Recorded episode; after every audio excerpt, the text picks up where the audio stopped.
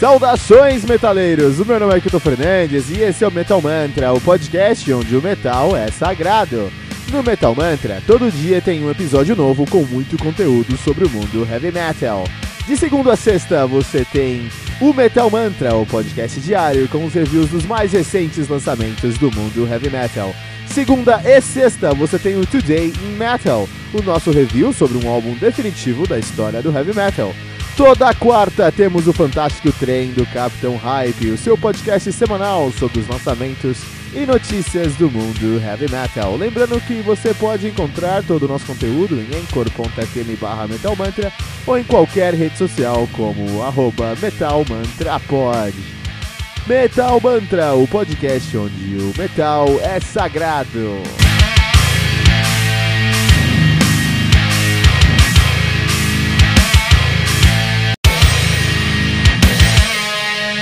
Peraí, rapidinho. Você ainda não baixou o aplicativo do Anchor FM no seu smartphone? Como assim? Faça isso agora mesmo para não perder nenhuma atualização do Metal Mantra e também ouvir todas as músicas que colocamos nesse episódio na íntegra. Corre lá na sua loja de aplicativos e baixe o aplicativo do Anchor FM. Depois vai em Listen ou em Ouvir e procure por Metal Mantra. Dá um favorite no nosso podcast e pronto, você já está conectado com o Metal Mantra, o podcast onde o metal é sagrado.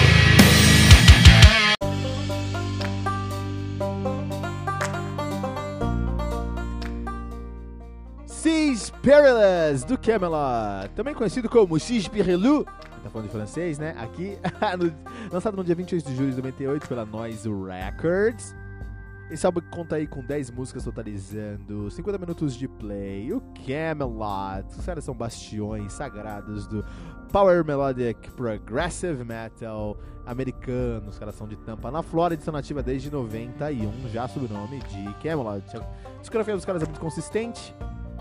Temos o Eternity de 95, temos o Dominion de 96, temos o Siege Perilous, ou Siege Perilou de 98, The Fourth Legacy de 99, o Karma de 2001, Epica de 2013, The Black Halo de 2005, Ghost Opera de 2007, Poetry for the Poison de 2010, Silverthorn de 2012, Haven de 2015 e The Shadow Theory de 2018. A banda que atualmente é formada por Sean Tibbets no baixo, Thomas Youngblood na guitarra, Oliver Palotai no teclado, Tommy Karavik no vocal e Johan Nunes na bateria. Camelot. Então, se você tá falando de Camelot, tem que falar aqui sobre a discografia dos caras, porque a discografia do, Cam do Camelot pode ser dividida aí em alguns, alguns momentos. Então, o primeiro momento dessa discografia, quatro momentos na verdade, né? O primeiro momento da discografia é quando a gente tem aí uh, os seus três primeiros álbuns, que é o Eternity, o Dominion e o Siege Perilous, né? Então, esses três álbuns aqui Uh, foram os álbuns que formaram a, formaram a identidade musical do Camelot. O som de Eternity é diferente do som de Dominion, que é diferente do som de Siege. Perilous. E dá pra entender que Siege Perilous ele absorveu o que foi positivo no Eternity e no Dominion e criou uma sonoridade que foi alicerce para o Fort Legacy e, consequentemente, para o Karma, que é, na minha opinião, o melhor álbum do uh, Camelot até agora. Então, nesse primeiro momento, a gente tem o Eternity, Dominion e Siege Perilous, Siege Perilous que são os, os, três álbuns de origem da sonoridade da identidade do Camelot, os primeiros, três primeiros álbuns dele. Depois nós temos quatro álbuns que foram, que foi o ápice do, do, do Camelot, o, a época dourada do Camelot. Então a gente tem o The Fourth Legacy, de 99, Karma de 2001, Épocas de 2003 e Black Halo de 2005. Então, olha só. Primeiro, o Uh, esses álbuns, eles têm uma sonoridade muito característica do Camelot, são os álbuns essenciais do Camelot. Vai chegar o um momento onde vamos falar sobre esses quatro álbuns, e eles são a fase dourada do Camelot, os melhores álbuns do Camelot, tanto em crítica quanto em, em, em sucesso comercial. Os caras venderam muito nessa época, tocaram em todos os lugares e, e assumiram posição de destaque e permanente no heavy metal, não só americano, no mundial.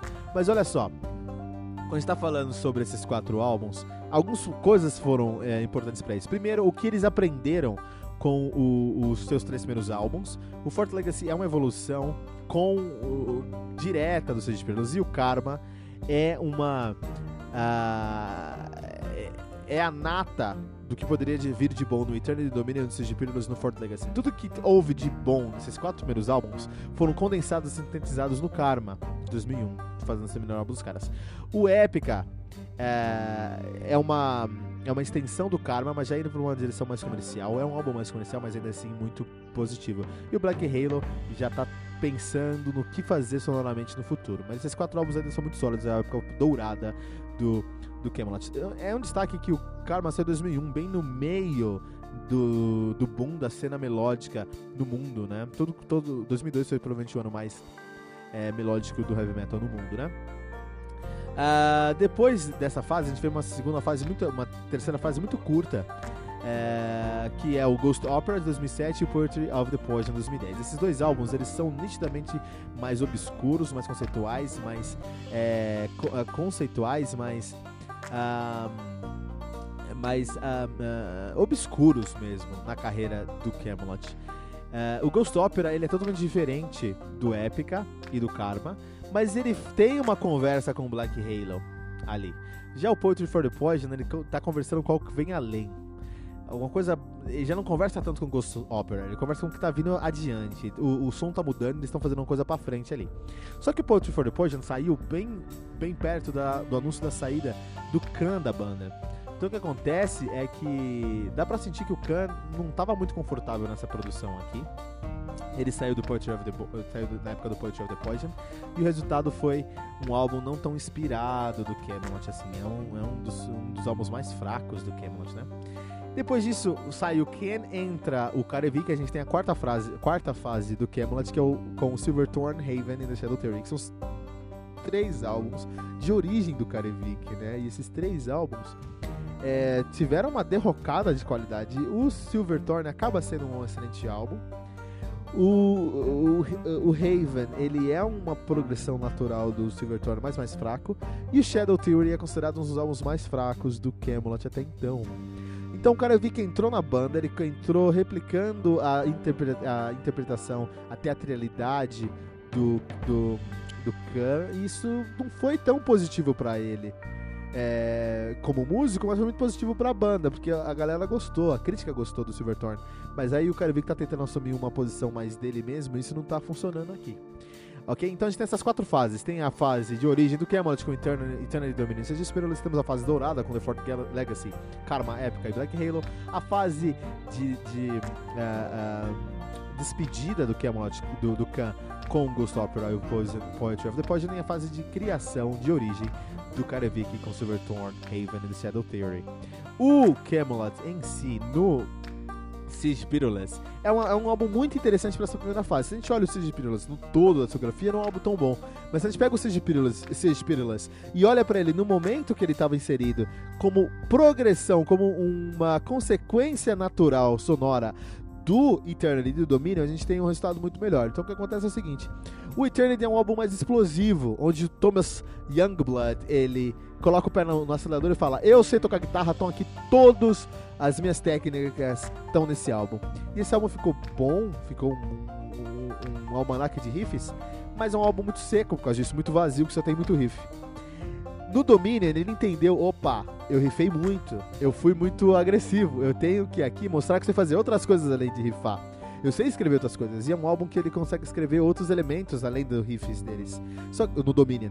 Só que é um, é um álbum mais chato, porque faltou riff, entendeu? Então num álbum teve muito riff, no outro faltou riff.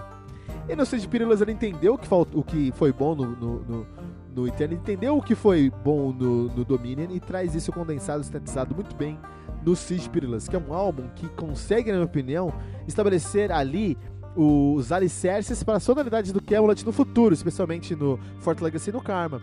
O Fort Legacy e o Karma, o Karma é o álbum que tem o Camelot na sua forma mais pura e honesta e criativa, mas só porque ele foi uma só, somente porque ele foi depois do Fort Legacy, que foi uma ligação entre o Siege Pílulas e esse ápice que eles conseguiram no Karma. E o Siege Pílulas é uma consequência do Eternity e do Dominion. Olha que interessante como os caras aprenderam é, com o som deles, né? Ah, sonoramente, duas coisas interessantes aqui, porque olha só, por um lado, eu sinto uma presença de uma influência direta de Halloween nesse álbum aqui, cara. Eu desafio você a escutar Parting Visions e não me falar que isso é uh, uh, Halloween. Isso é Halloween puro na época Keeper of the Seven Keys Part 1 e Part 2. Tá? O Halloween tava num outro momento já, em 98 os caras estavam lançando o, o, Time of the Oath, ou Better Than Raw, na verdade, né? É um álbum muito mais pesado, com outras sonoridades, mas por algum motivo Thomas Youngblood foi beber na fonte do Halloween para trazer essas informações para esse álbum. Isso é muito positivo, isso é muito interessante. Muito legal, então eles se inspiraram no Halloween. Mas, olha só, o, um, um ponto muito alto no, no Spirilas é como eles conseguem trazer um riff pesado, por exemplo, o Pardon Visions ele tem riffs que são muito agressivos, mas a equalização, a timbragem, a produção de guitarra tá, do álbum em si tá tão suave que ele consegue, uh, por exemplo, em músicas como uh, um, em, em, em, músicas como Millennium, em músicas como Expedition, em músicas como Once a Dream, trazer um riff agressivo demais e no segundo momento, assim, 15 segundos depois, trazer um teclado, trazer um piano acústico, piano e voz ali. Então o fato de fazer riffs mais agressivos, mas trazer uma, uma produção, uma equalização bem mais suave, faz com que o, o Cameron tenha uma, uma abertura, uma, uma, uma gama de possibilidades criativas quase que infinitas. E isso foi uma coisa que fez escola no Power Metal finlandês, no Power Metal europeu em geral. Sonata, Arca, Sonata Ártica bebeu disso, tá bom? Uh, Alteria bebeu disso. E aí você pode. Stratovarius bebeu disso também. Tantas bandas beberam disso também, né, cara? Então, olha só, o, Camelot foi alimentado por uma banda europeia que criou o Power Metal, que foi o Halloween, a origem do, do Power Metal mundial tá no Halloween. E eles fizeram isso com uma timbragem diferente, com uma, uma produção diferente de guitarra, de som mesmo, de produção diferente mesmo. Isso criou uma outra escola. Então, na verdade, o, o, o estava assim, o Sonatática estava sendo retroalimentado pelo Halloween. Olha que interessante, a Europa se retroalimentando nesse contexto. Uh, é um álbum que a gente acha que tem muitas coisas interessantes para serem discutidas. Por isso que aqui, Today Metal número 12, que é uma 6 pílulas, vamos dar a nota de 4.6 pentagramas dourados, classificando o Perlu como um álbum essencial para o heavy metal.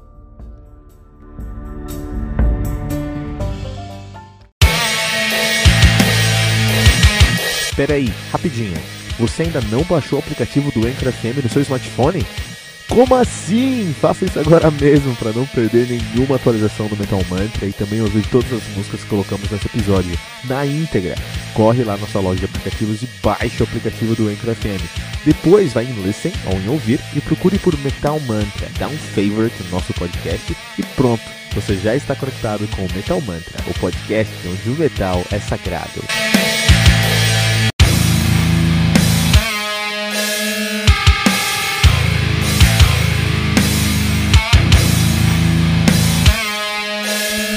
E ficamos por aqui com o nosso episódio de hoje do Metal Mantra, o podcast onde o metal é sagrado. Lembrando que você pode encontrar todo o nosso conteúdo no anchor.fm barra metalsagrado ou em qualquer rede social como arroba metalmantrapod. E não deixe de compartilhar esse episódio usando a hashtag, hashtag metalmantra.